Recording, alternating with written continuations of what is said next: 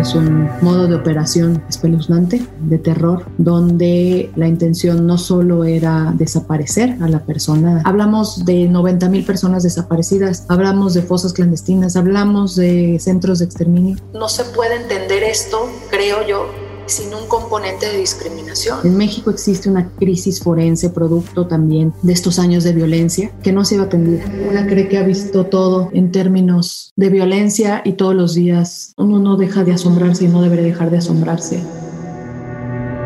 El país. Porque estoy convencida de que debemos hablar de ello mucho más de lo que hemos hecho. Presenta Al habla con Barkentin.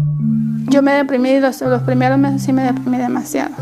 Hice cosas que nunca había hecho. Tengo yo que seguir, aunque yo a veces ría, pero no saben ustedes cuando llego a mi casa. No saben ustedes lo que pasa en cuatro paredes. Pero sí es difícil estar así porque no sabe realmente si están vivos o están muertos. Carla Quintana es comisionada nacional de búsqueda de personas desaparecidas en México y tiene una labor titánica. ¿Dónde están más de 90 mil personas desaparecidas en nuestro país.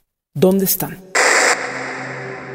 Carla Quintana, ¿cómo estás? Buenos días, Gaby, y a ti y a tu auditorio. ¿Cómo te presentarías? Soy Carla, soy feminista, soy defensora de derechos humanos y pues soy alguien que cree en que un granito de arena puede empezar a cambiar las cosas. Asumí hace poco más de dos años, ya casi dos años y medio, Gaby, en, a principios de 2019, en febrero de 2019, como titular de la Comisión Nacional de Búsqueda de Personas. A 100 días de iniciada mi gestión, estas son las acciones realizadas por la Comisión Nacional de Búsqueda en coordinación con las familias y con las autoridades de los tres órdenes de gobierno. La Comisión Nacional de Búsqueda de Personas, Gaby, es un mecanismo de búsqueda, como existe en varios países, como en Colombia, en Perú, en El Salvador, que son creados para enfrentar crisis en materia de desaparición, no existen en todo el mundo. Es importante decir que, bueno, si desaparece alguien, supongamos en España, pues quien lo buscará será la policía, en otros países las fiscalías. Sin embargo, en México eh, la crisis es de, de tal magnitud que se necesita una nueva institución, nuevas instituciones, porque no es solo una comisión, son la Comisión Nacional más las comisiones estatales, para emprender esta tarea de búsqueda de personas desaparecidas. En términos muy generales, la Comisión Nacional de Búsqueda de Personas encabeza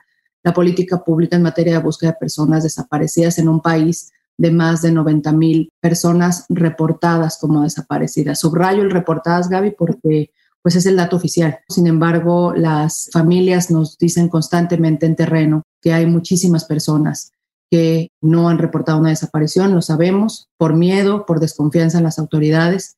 Entonces, esta cifra de 90 mil, que por supuesto que es mucho más que una cifra, son 90 mil, al menos 90 mil familias esperando a sus seres queridos de regreso en casa, pues es solo el piso mínimo de las personas desaparecidas que, están reportadas en México. La intención de eso es mandar un mensaje, un mensaje de miedo, de terror, para que la gente no exija, no exija justicia, no exija verdad y se paralice. Y yo creo que ese es el efecto más perverso de la desaparición y el que nos va a costar más tiempo remontar. No tenemos, digamos, una limitación temporal de búsqueda, es decir, nosotros tenemos la obligación de buscar a la persona que desapareció en los años 60, 1964 es el primer registro que tenemos nosotros con la llamada guerra sucia. Tenemos la obligación de buscar a la persona que acaba de desaparecer hace una hora. Entonces, el espectro temporal es amplísimo en México. Bueno, y tampoco tenemos una fecha de terminación. Tanto las unidades o comisiones de víctimas, las unidades o comisiones de búsqueda en México como en todo el mundo tienen un carácter extraordinario que se crean ante la necesidad de dar respuesta a algo que el mundo ordinario, que el sistema ordinario ya se probó que no lo pudo hacer. Cuando yo denuncio, yo sentí morirme después, porque me llegó el primer mensaje saliendo de mi denuncia y me dicen, a ver perra, te dijimos que no hicieras nada. Por denunciar, en tu puta vida vas a volver a ver a tu hijo. ¿Quién desaparece? La juventud, Gaby. La juventud está siendo desaparecida en México y eso es sumamente preocupante, sumamente doloroso. Si uno ve la información que tenemos nosotros, en realidad la mayoría de las personas desaparecidas están entre los 15 y los 30 años de edad. Y si lo separas entre hombres y mujeres, la mayoría de las mujeres desaparecidas está entre los 15 y los 19 y la mayoría de los hombres un poquito mayor, tal vez entre los 20 y los 30 años de edad. Y aquí yo agregaría, Gaby, un tema que no se ha explorado lo suficientemente en México. No solo es la juventud, sino que también es en una gran mayoría pues jóvenes de clase media baja o baja. Evidentemente esto no se puede, digamos, todavía no tenemos toda la información, pero es algo que vemos en campo ¿Quiénes desaparecen a la gente, a los jóvenes? Porque uno diría que es el crimen organizado. ¿Quiénes son? ¿Qué grupos están interesados en desaparecer gente? La obligación que tenemos nosotros desde las comisiones, Gaby, es pues generar hipótesis de búsqueda. Y para generar las hipótesis de búsqueda, pues evidentemente tenemos que pues saber quiénes son los perpetradores o tener una idea de quiénes son los perpetradores al margen de que esto le corresponda en términos de investigación y sanciona a las fiscalías. Yo te diría que son diversos actores y creo que es importante esta pregunta, Gaby, porque normalmente cuando hablamos de desaparición, todos pensamos en desaparición forzada, es decir, aquella llevada a cabo por agentes estatales, ¿no? Pensemos sobre todo en las dictaduras del cono sur. Esa es una posibilidad en México, por supuesto que sí, pero la concepción que tenemos en México de persona desaparecida es mucho más amplia. Es toda aquella persona que esté ausente y que haya elementos que nos hagan pensar que está siendo víctima de un delito. ¿Cuál delito? Puede ser cualquiera. ¿No? Entonces, atendiendo a tu pregunta, pues puede ser desaparición forzada, puede ser desaparición por particulares, puede ser secuestro, puede ser trata de personas, incluyendo la sexual y la laboral, puede ser reclutamiento forzado, aunque no existe tipificado en México, puede ser sustracción de menores, puede ser feminicidio, puede ser homicidio. Digamos, el abanico de posibilidades es amplísima. En México desaparecen por diferentes actores. En una gran mayoría sí hay que decir que es delincuencia organizada, también hay que decirlo que en colusión con autoridades de diferentes niveles de gobierno. Hay otras que directamente son las que conocemos como desapariciones forzadas tal cual, llevadas a cabo por agentes estatales de diferentes niveles de gobierno. Y pues hay otras que son ya más por particulares. Pero la gran mayoría de la información que tenemos nosotros es por delincuencia organizada, insisto, con connivencia o colaboración con diferentes autoridades.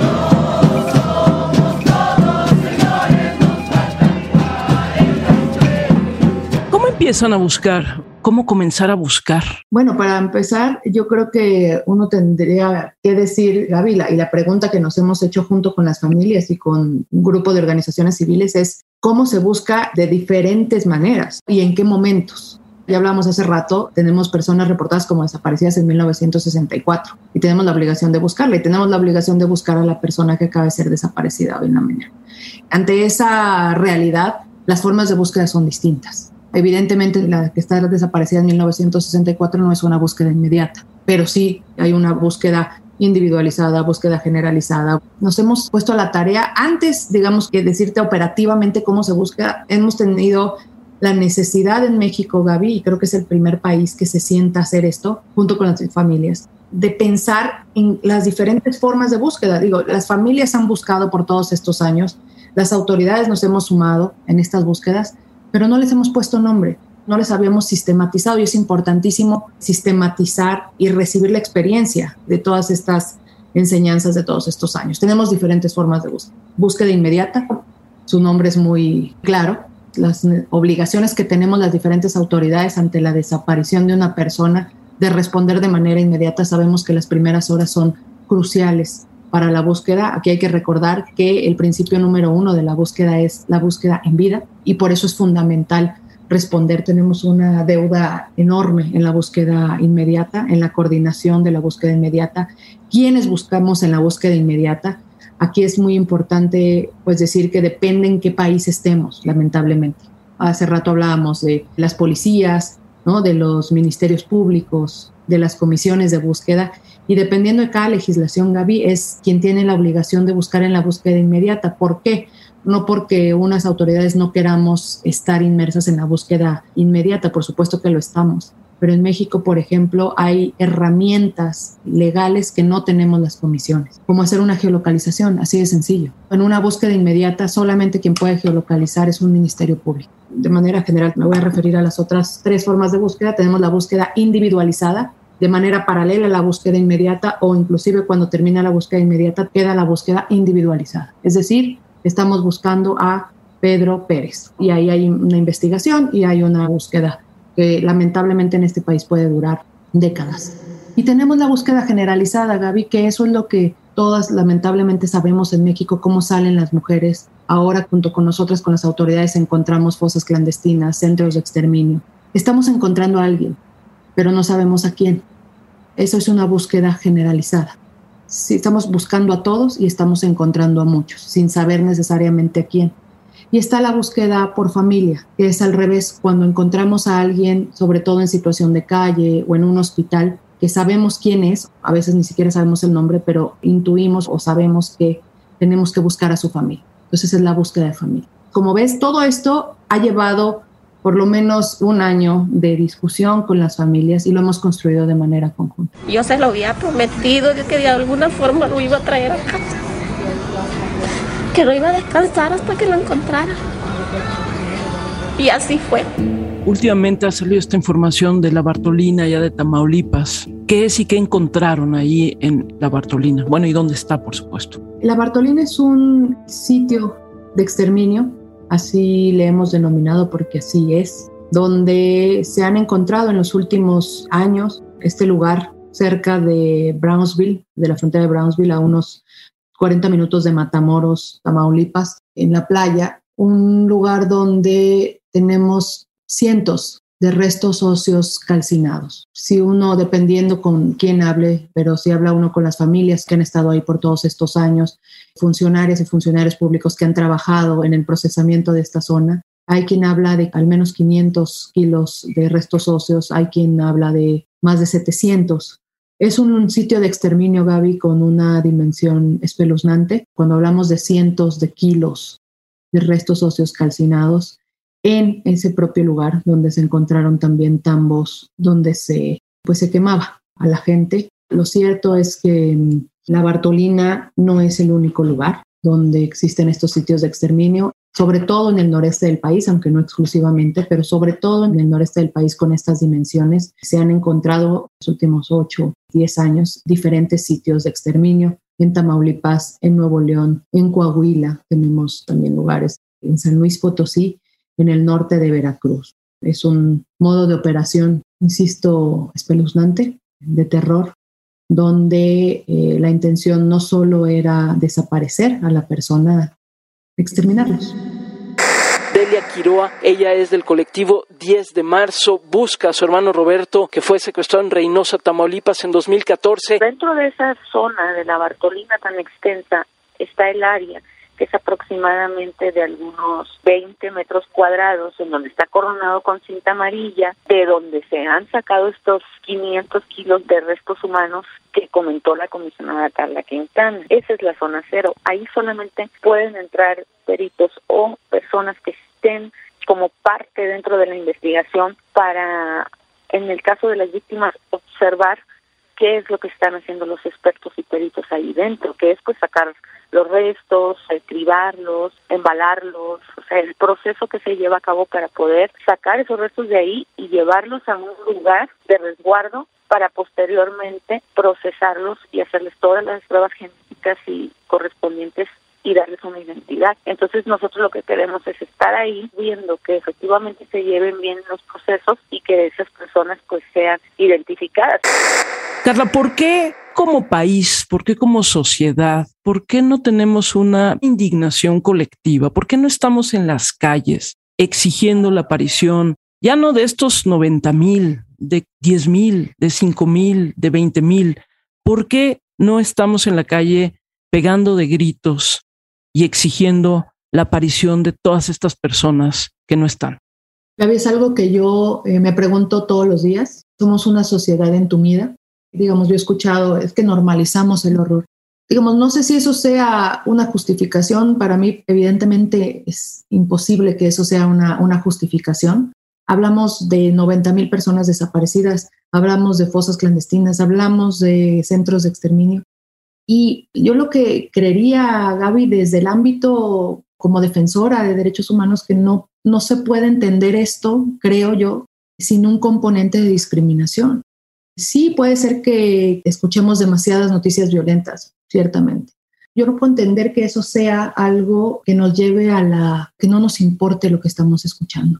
Y finalmente, pues hablábamos de que la mayoría de las personas desaparecidas son jóvenes, pero también la mayoría de son jóvenes de ciertos estratos sociales. Y yo no puedo, y no estoy diciendo que todos, pero yo no puedo dejar de pensar que tiene que ver un tema de estigmatización, lo sabemos, las madres nos lo dicen, las autoridades y la sociedad misma repite, en algo andarían, a mí no me va a pasar, y eso cruza por un tema de estigmatización social y de discriminación, Gaby. Creo que esta discusión no la hemos dado en México y la tenemos que dar. Es fundamental no solo para entender la crisis en materia de desaparición, sino para entendernos como sociedad y cuestionarnos ante el horror de lo que estamos viviendo y lo que hemos vivido en estos últimos años en México y que no, no nos indigna. Y esto es algo que tendría que cuestionar, que tendríamos que cuestionarnos mucho como sociedad. Me sacuden, me gritan, lloran, aguanto todo, porque sé lo que están sufriendo sin sus hijos y sus seres queridos. En agosto, finales de agosto del 2021, ¿cuáles son ahorita las prioridades de la comisión? Además de seguir buscando, evidentemente, pero ¿tienen, digamos, algunos escenarios a atender de manera más inmediata? A ver, la labor de búsqueda de 90 mil personas, al menos 90 mil personas desaparecidas, es, es titánica. Digamos, la misión primera de una comisión de esta naturaleza que son nuevas, ¿no? La comisión en México es nueva, así como son en el resto de, América Latina. Primero que nada, Gaby, es crear la institucionalidad de búsqueda. Suena sencillo, pero no lo es. Es construir la búsqueda desde el Estado, porque hay que recordar que quien tiene la obligación de búsqueda es el Estado. Y crear esa institucionalidad de las comisiones de búsqueda, simplemente que existan las comisiones de búsqueda, que se cumpla lo que dice la ley, es fundamental. Hemos estado en estos dos años construyendo esta institucionalidad, las comisiones de búsqueda, los protocolos de búsqueda, los protocolos de búsqueda de niños, niñas y adolescentes, un registro, Gaby, el que nosotros podamos decir el día de hoy que al menos hay 90 mil personas reportadas como desaparecidas, implica un trabajo de sistematización de solicitar la información. Hace dos años teníamos un reporte de 40 mil personas reportadas desaparecidas, no existía, digamos, un sistema homologado para esto. Tenemos que tener esta información para tener hipótesis de búsqueda, para tener política pública en materia de búsqueda, para poder decir, ahora sabemos que la mayoría de las mujeres desaparecidas tienen entre 15 y 19 años, por lo cual es evidente que se habla una hipótesis de trata de personas, ¿no? O sea, todo esto, digamos, es fundamental. Por otro lado, estamos a unos días de hacer público una construcción colectiva que es el mecanismo extraordinario de identificación forense. En México existe una crisis forense producto también de estos años de violencia que no ha sido atendida. Desde la Comisión Nacional de Búsqueda hemos construido de manera colectiva con familias, con organizaciones internacionales, con sociedad civil, con autoridades locales y federales, un mecanismo extraordinario de identificación forense que es una exigencia de las familias para atender, como su nombre lo dice, de manera extraordinaria esta crisis. Está conformado por siete personas expertas, Gaby, tanto nacionales como internacionales, que se hará público este anuncio en los próximos días para que pues incidan en el combate a la crisis forense. Por otro lado, desde la Comisión Nacional de Búsqueda hemos impulsado un proyecto en Coahuila, Gaby, que se llama el Centro Regional de Identificación Humana. La identificación humana es un tipo de búsqueda y si bien es cierto que en el país le corresponde mayormente a las fiscalías este tipo de identificación, nosotros desde la Comisión Nacional de Búsqueda hemos impulsado este centro de identificación humana que es único en su tipo, no solo en México, sino en América Latina, Gaby, porque es el único que se dedica a la búsqueda de personas desaparecidas. Es el único que el enfoque es buscar lo que yo te decía en materia de búsqueda generalizada. Vamos a buscar a todos. ¿De qué forma? Con una metodología que se llama búsqueda con enfoque masivo. Es decir, todos los cuerpos que tenemos en Coahuila y en la región del noreste, se pretende ampliar, se contrasten con toda la información genética de las familias de esa región. Parecería una obviedad. Lamentablemente eso no sucede en México en gran escala. Entonces, ese es un proyecto que es fundamental para la Comisión Nacional de Búsqueda y pues es seguir estando en terreno. Nosotros estamos en terreno todo el tiempo, Gaby.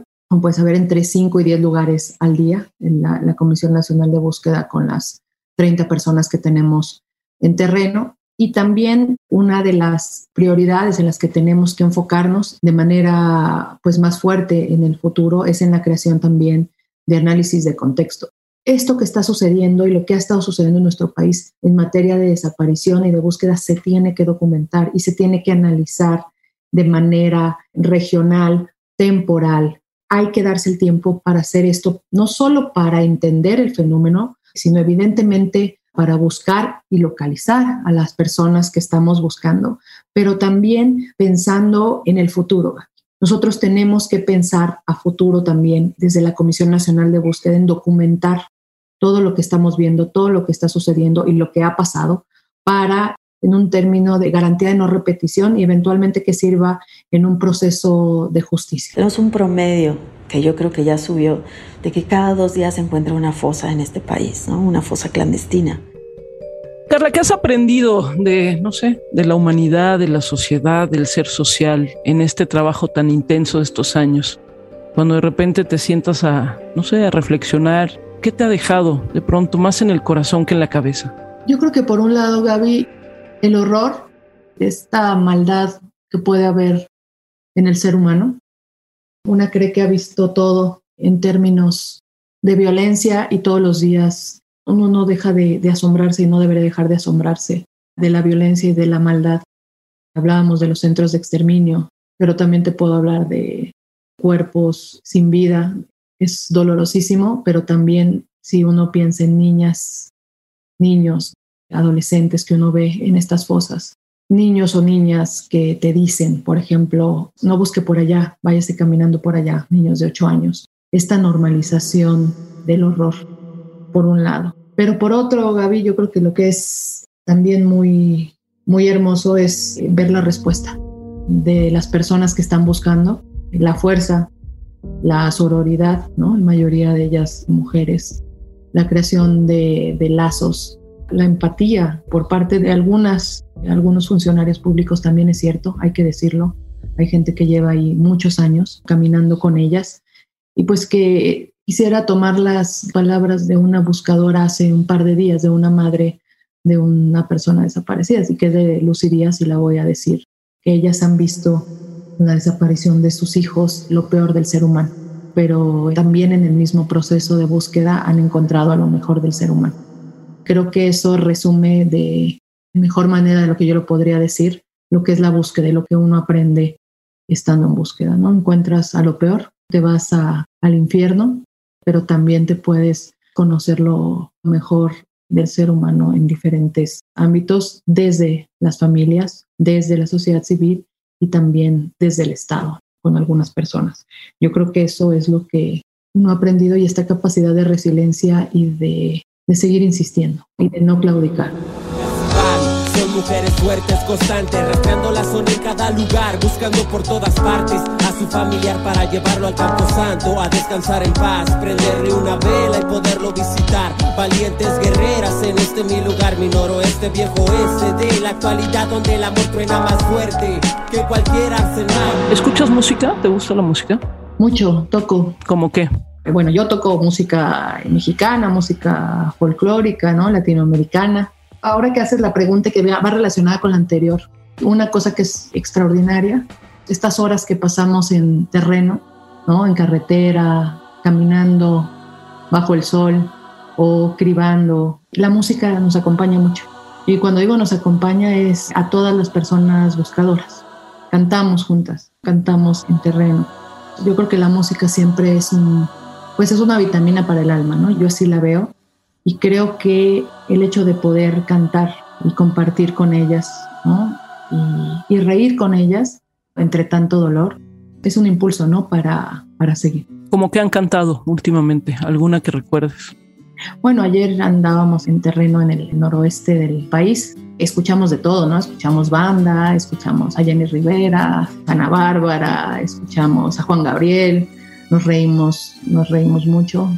Y evidentemente una canción siempre te evoca a alguien, de alguna historia personal, entonces de eso salen historias personales de cada una de nosotras, ¿no? Entonces creo que eso es pues algo que uno se lleva en el corazón. Carla Quintana, gracias por estos minutos en un tema duro, doloroso, pero gracias también por la franqueza y la calidez para hablar del mismo. Gracias, Carla. Muchas gracias, Gaby, eh, y sigamos hablando de las personas desaparecidas y dándole voz. La tristeza y de mis ojos que lloran en silencio por tu amor. Me miro en el espejo y veo mi rostro el tiempo que he pasado sin su amor. Hijo, escucha, tu madre está en la lucha. Al habla con Barkentin. Cada semana una nueva conversación. Barkentin. El país presentó.